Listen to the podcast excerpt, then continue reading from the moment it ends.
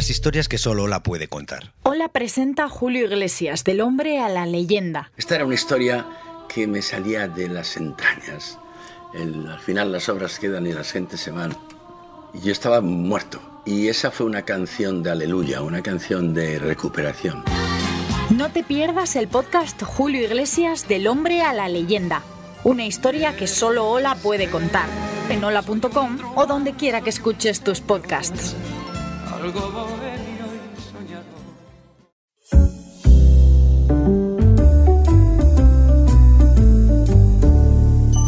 Las historias que solo Ola puede contar. This is Windsor Castle. His Royal Highness Prince Edward. Hace unas horas cumplí mis últimas funciones como rey y emperador. Todos conocéis la razón que me lleva a renunciar al trono. Me resulta imposible soportar la pesada carga y desempeñar mis funciones como rey sin la ayuda y el apoyo de la mujer que amo. La decisión ha sido mía y solo mía. Mi hermano, con su amplia experiencia, está en condiciones de ocupar mi puesto.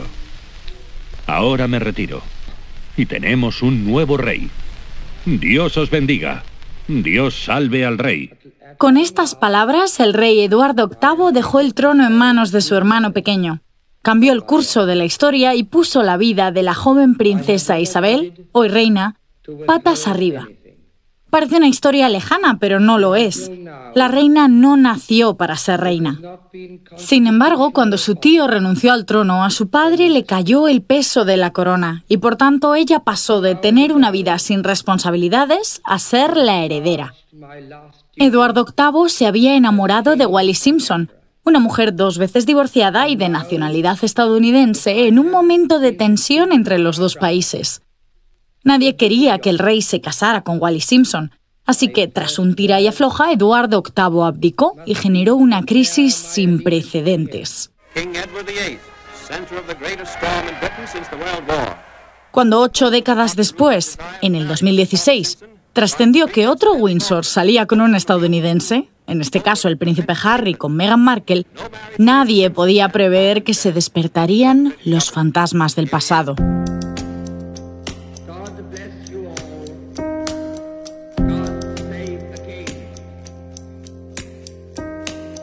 Ola presenta el podcast Harry y Meghan, Jaque a la Reina. Episodio 4. Un salto de fe.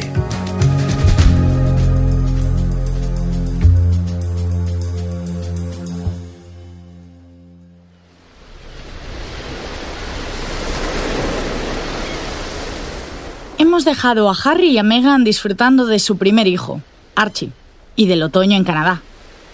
Están de alquiler en una finca de lujo en la isla de Vancouver.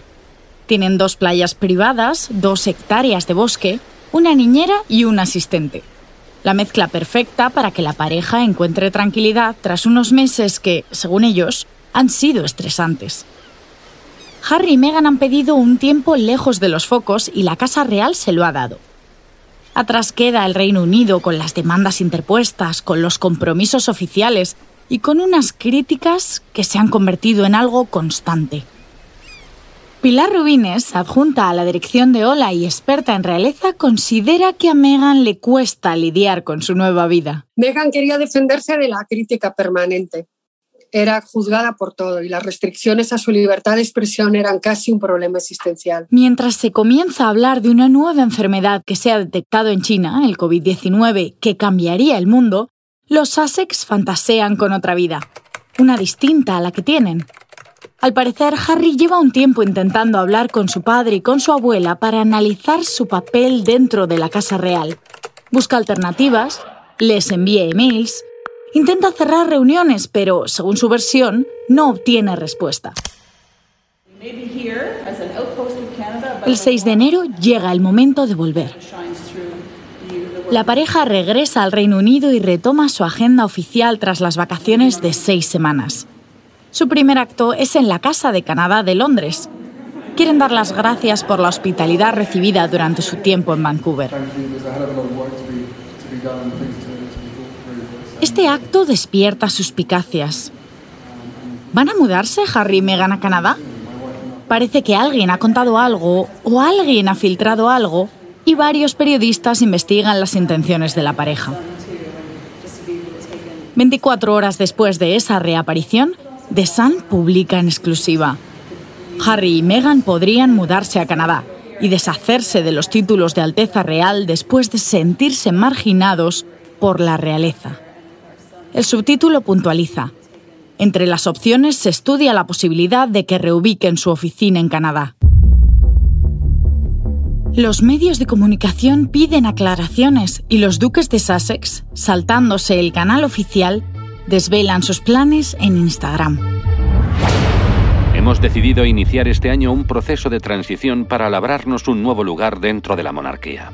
Tenemos la intención de pasar a un segundo plano dentro de la familia real y trabajar para ser económicamente independientes, sin dejar por ello de prestar todo nuestro apoyo a Su Majestad la Reina.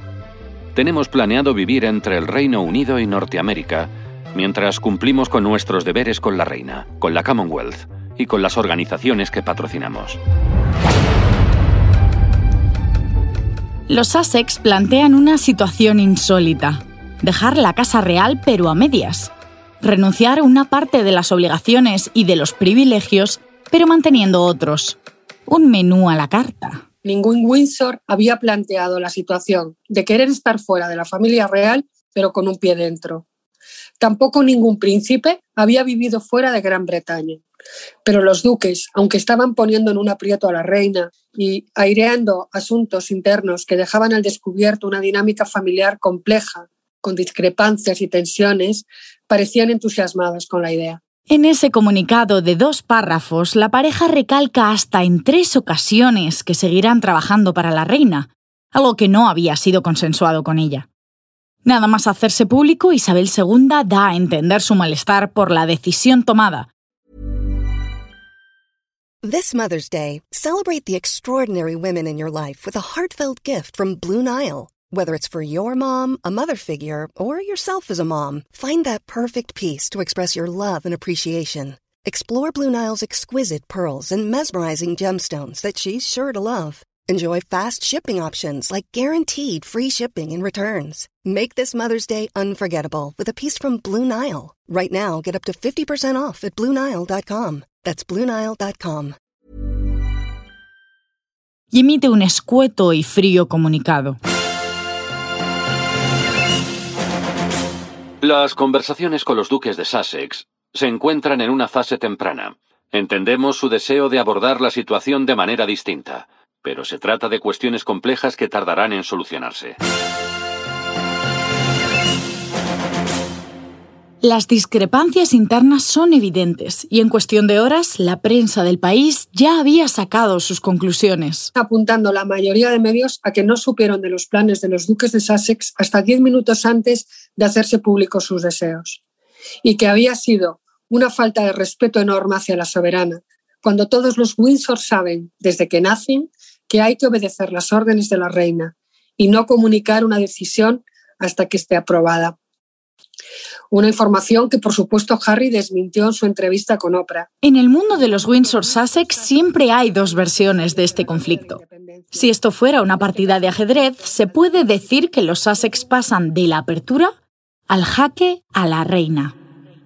Harry y Meghan contraatacan de manera inmediata el comunicado de la reina Isabel lanzando su propia web oficial, sussexroyal.com, que fue diseñada en secreto por una agencia canadiense y no por su equipo en Londres. Todo parecía planeado al detalle. De hecho, la idea más extendida fue que lo llevaban pensando desde que registraron su marca en marzo de 2019 y que había sido ese verano tras el nacimiento de Archie cuando decidieron establecer las nuevas reglas de juego. En esa web confirman que renuncian al dinero público, un dinero que les obliga a seguir las normas. Es decir, que renunciaban al 5% de los ingresos públicos para poder obtener otras ganancias profesionales que tenían prohibidas pero manteniendo la asignación privada del príncipe Carlos, el padre de Harry. Pilar Rubines explica que al renunciar al dinero público, en realidad solo renuncian al 5% de sus ingresos, los que provenían del Fondo Soberano, es decir, de los contribuyentes. El otro 95% de los ingresos de Harry y Meghan se los da el príncipe Carlos y viene de la asignación privada que recibe el ducado de Cornualles por ser heredero al trono. Con ese dinero, el futuro rey financia las actividades públicas y privadas, tanto suyas como de su familia. A Harry y a Meghan, al igual que los duques de Cambridge, se les asignaba algo más de dos millones de euros al Tampoco año. renuncian a la protección del Estado y eso supone un coste para el contribuyente de aproximadamente un millón de euros. Además, quieren conservar la casa que Isabel II les cedió y mantener su residencia oficial en el Reino Unido, aunque pasen parte del año fuera. Su propuesta presenta complicaciones fiscales, administrativas, presupuestarias y de seguridad. No menos polémico es que proponen ser ellos mismos los que gestionen su comunicación y sus relaciones con la prensa, apartados de las normas que rigen en la Casa Real en cuanto a comunicación. El periodista y escritor Martín Bianchi, redactor jefe de la revista Hola, explica la propuesta de los Sussex de otra manera. Muy pocas pueden lograr conseguir ¿no? trabajar para una empresa, pero no tener que seguir las reglas de esa empresa. La monarquía es lo mismo, es como una empresa y tiene sus leyes, sus reglas, sus normas, sus horarios, sus escalas, sus, sus, rangos. Es lo mismo, hay que verlo exactamente igual. Y ellos están intentando eh, encontrar una solución que es muy difícil, que es la de pues, trabajar para una empresa sin formar parte de ella. ¿no? ¿Puede un príncipe dedicar su agenda a lo que quiera? Lo que se hace en la corona es siempre en función de los intereses de, del Estado. Ellos hay muchísimas cosas que no pueden ni hacer ni decir y los que están dentro lo saben y lo cumplen y los que están fuera pues pueden ser libres pero lo que no se puede es el mix de querer ser duques de Sussex y querer representar a la monarquía y poner en aprietos o en peligro los intereses de la monarquía. Solo han pasado 599 días desde la boda y el cuento tradicional se derrumba para dar paso a un drama moderno. Por primera vez, un medio de comunicación le pone nombre. Mexit. Muchos descubrimos la palabra Mexit la mañana del 9 de enero de 2020, cuando The Sun la publicó en portada. El citado medio explica cómo se han inventado este ingenioso juego de palabras inspirándose en el Brexit, pero lo cierto es que el término llevaba circulando en redes sociales desde el momento de la boda. Es decir, lleva un año y medio usándose para criticar a Meghan y pedir que se vaya. La periodista británica Natasha Hornsby analiza el dardo escondido. El problema de la palabra Mexit es también tiene esa narrativa de la persona que viene de fuera, la extranjera, que quiere cambiar a nuestro príncipe, que quiere robar a nuestro príncipe.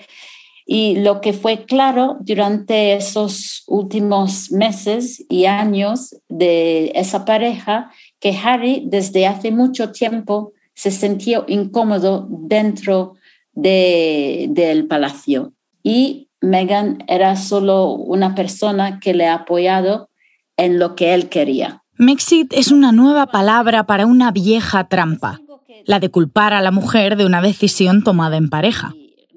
Al final del año es la segunda palabra más utilizada en el Reino Unido y el diccionario Collins la añade como una de las 10 novedades del 2020. ¿Es la historia la que se repite o es la forma de contarla?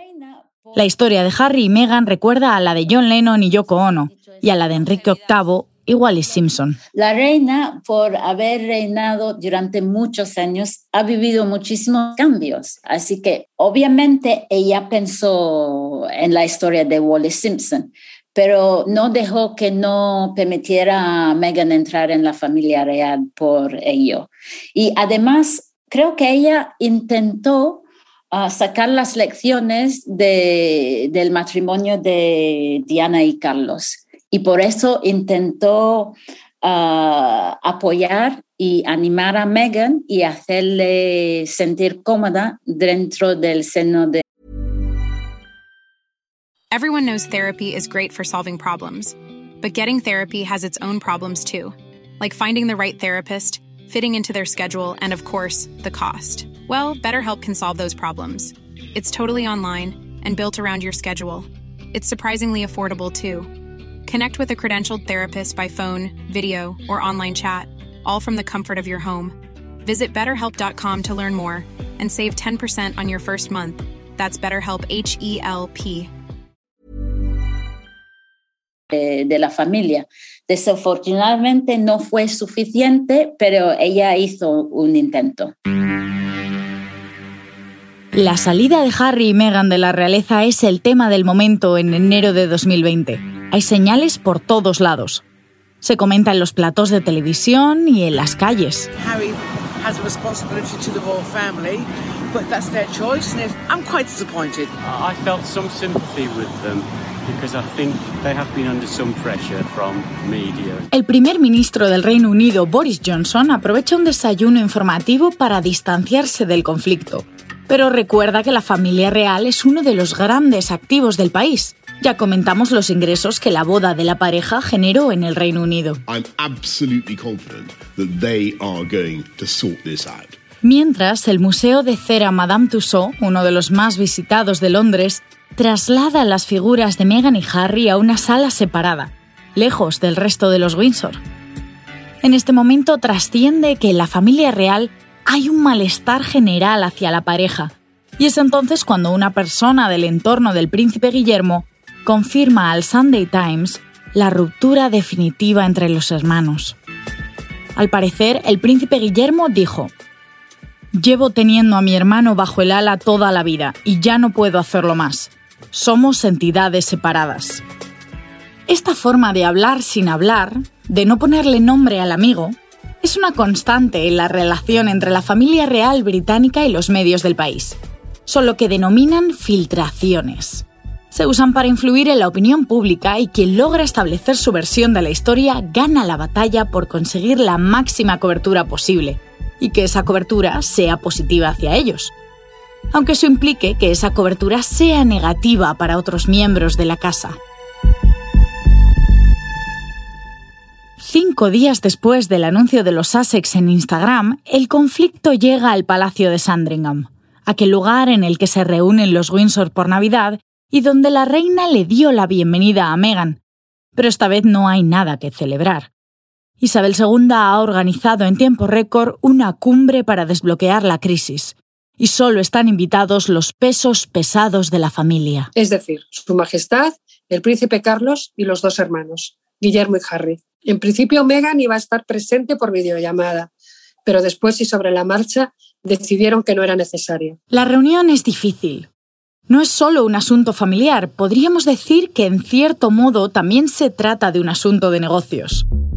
Los Sussex basan su poder de negociación en su popularidad, cuando esa popularidad es un problema para la institución, que prefiere que el foco de atención se concentre en los sucesores inmediatos, Carlos y los Cambridge. Harry ha desafiado en público a un sistema tradicional e inamovible y ahora llega el momento de hacerlo cara a cara. Yo eh, creo que él tenía claro desde mucho antes de conocer a Meghan que quería dejar la familia real y que no tenía, él no encontraba un sitio. Y creo que conoció a Meghan o, el- o eligió a es una persona claro, totalmente rompedora, ¿no? Como en ese esquema que él quería romper era perfecta para poder ¿no? tener esa fuerza para, para poder salir de eso, ¿no? Quizás solo era más difícil y quizás eh, dos personas es más fácil. En esa cumbre se decide que lo que pretende la pareja no es posible, y la reina emite un excepcional comunicado que yo misma voy a leer. Estoy encantada de que juntos hayamos encontrado una manera constructiva de que mi nieto y su familia sigan adelante. Reconozco los desafíos a los que han tenido que enfrentarse como resultado del intenso escrutinio sobre ellos en los últimos dos años, y apoyo su deseo de tener una vida más independiente. Quiero agradecerles el trabajo que han realizado en el país, en la Commonwealth y más allá. Estoy particularmente orgullosa de cómo Meghan se ha convertido en una más de la familia tan rápido. Es el deseo de toda mi familia que el acuerdo de hoy les permita empezar una nueva vida felices y en paz. La reina los dejaba ir. Pilar Rubines explica que el rol de la reina en este conflicto no es solo el de la abuela cariñosa. Nada puede brillar o ser más grande que la corona. Y la soberana, aunque siente debilidad por su nieto, siempre tiene la última palabra. Como abuela, es todo comprensión y cariño, pero como monarca, mano de acero. De ahí los dos mensajes enviados por el Palacio de Buckingham. El primero, en tono personal, Y el segundo, muy contundente, llega minutos después, y es el que marca las nuevas reglas del juego, que no son las que querían Harry y Meghan. Palacio de Buckingham, 18 de enero de 2020. Se ha acordado que los duques de Sussex den un paso atrás en sus obligaciones reales, incluyendo los compromisos militares. No recibirán más fondos públicos. Mantendrán sus patronazgos, aunque ya no pueden representar a la reina formalmente. Los duques han expresado su deseo de pagar los gastos de la financiación pública para reformar su casa, Frogmore Cottage. El palacio no comenta los detalles de los acuerdos alcanzados en materia de seguridad. Este nuevo modelo entrará en vigor en la primavera de 2020. Perdieron el tratamiento de sus altezas reales. Ya no podían seguir representando a la reina. Los duques perdieron esa batalla. Isabel II detiene la tormenta y da a la pareja la posibilidad de un nuevo comienzo. El periodista Martin Bianchi cree que Harry sí era una pieza muy importante dentro de la Casa Real y observa que se estaba trabajando para darle un papel relevante al matrimonio.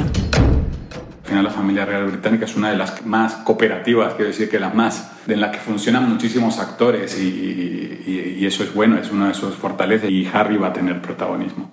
Otra cosa es que no fuera el protagonismo que él quisiera, y eso sí es importante. Decir. Este análisis que hace el periodista es clave, ya que hay una línea argumental que sostiene que ellos salen al conocer que no formarán parte de la monarquía del futuro. Es decir, la que encabezará al príncipe Carlos con la rama de los Cambridge como sucesores. Este argumento se apoya, entre otras cosas, en esto.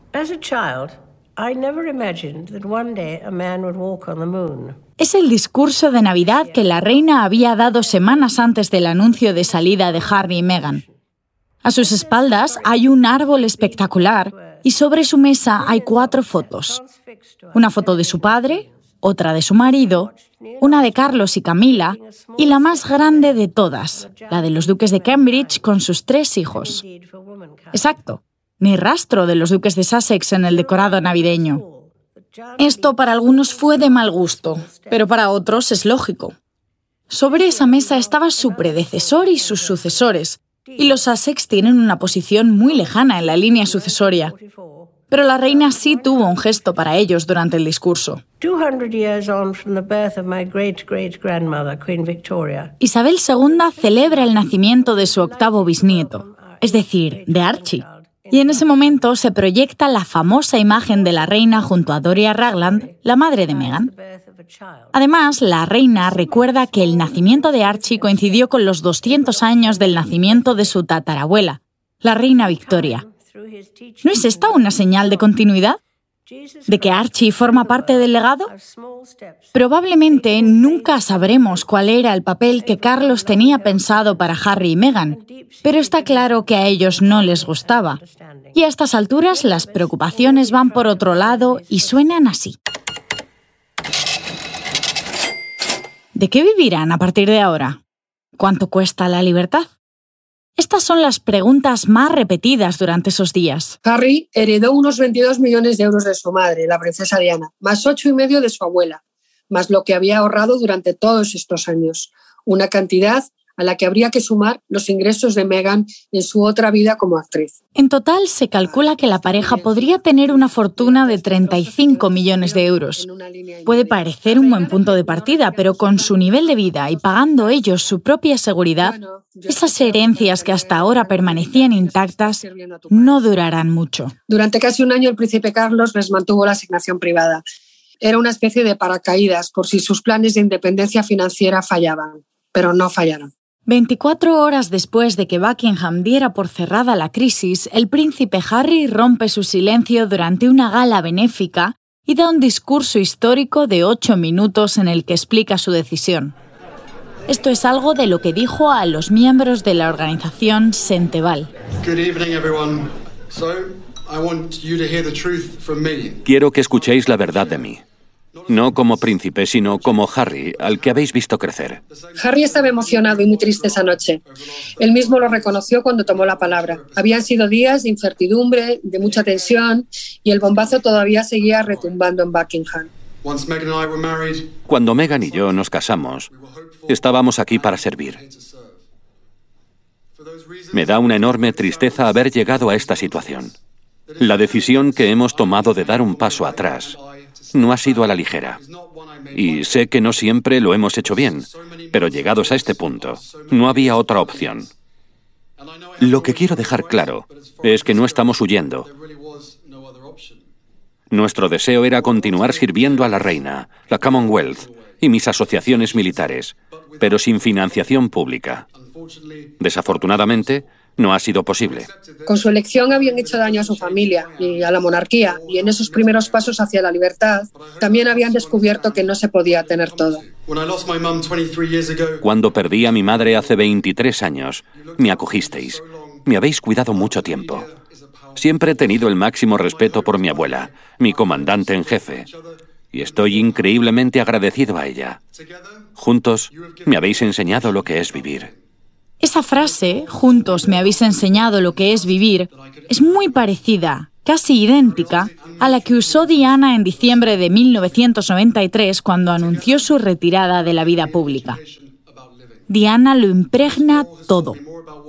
Quizá esta huida empezó el día en el que ella murió. Estamos haciendo un salto de fe. Gracias por haberme dado el valor de dar el siguiente paso. Llega el momento de marcharse y Harry y Meghan tienen claro que se irán a lo grande. Se vistió con el tercer traje de la venganza. No te puede parecer lo peor la institución de la monarquía y tú representarla llevando un título que te ha concebido esa institución. Ahí está la gran contradicción ahora mismo. Han demostrado una gran habilidad en los negocios,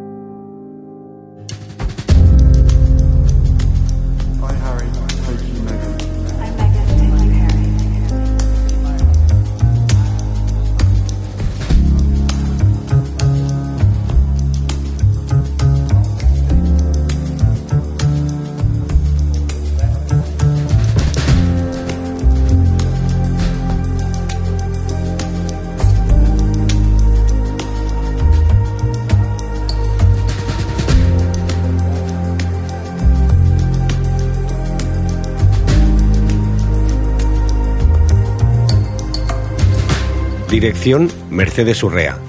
Guión Sira Acosta. Coordinación y producción Ana Toro. Locución Marina Ortiz y Pedro González.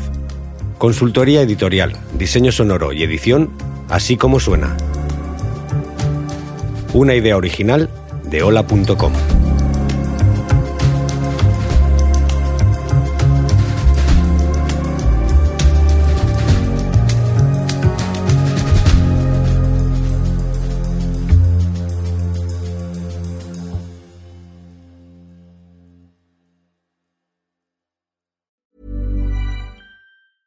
Planning for your next trip?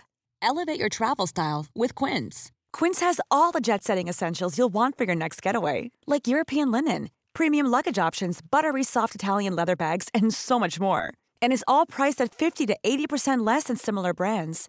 Plus, Quince only works with factories that use safe and ethical manufacturing practices.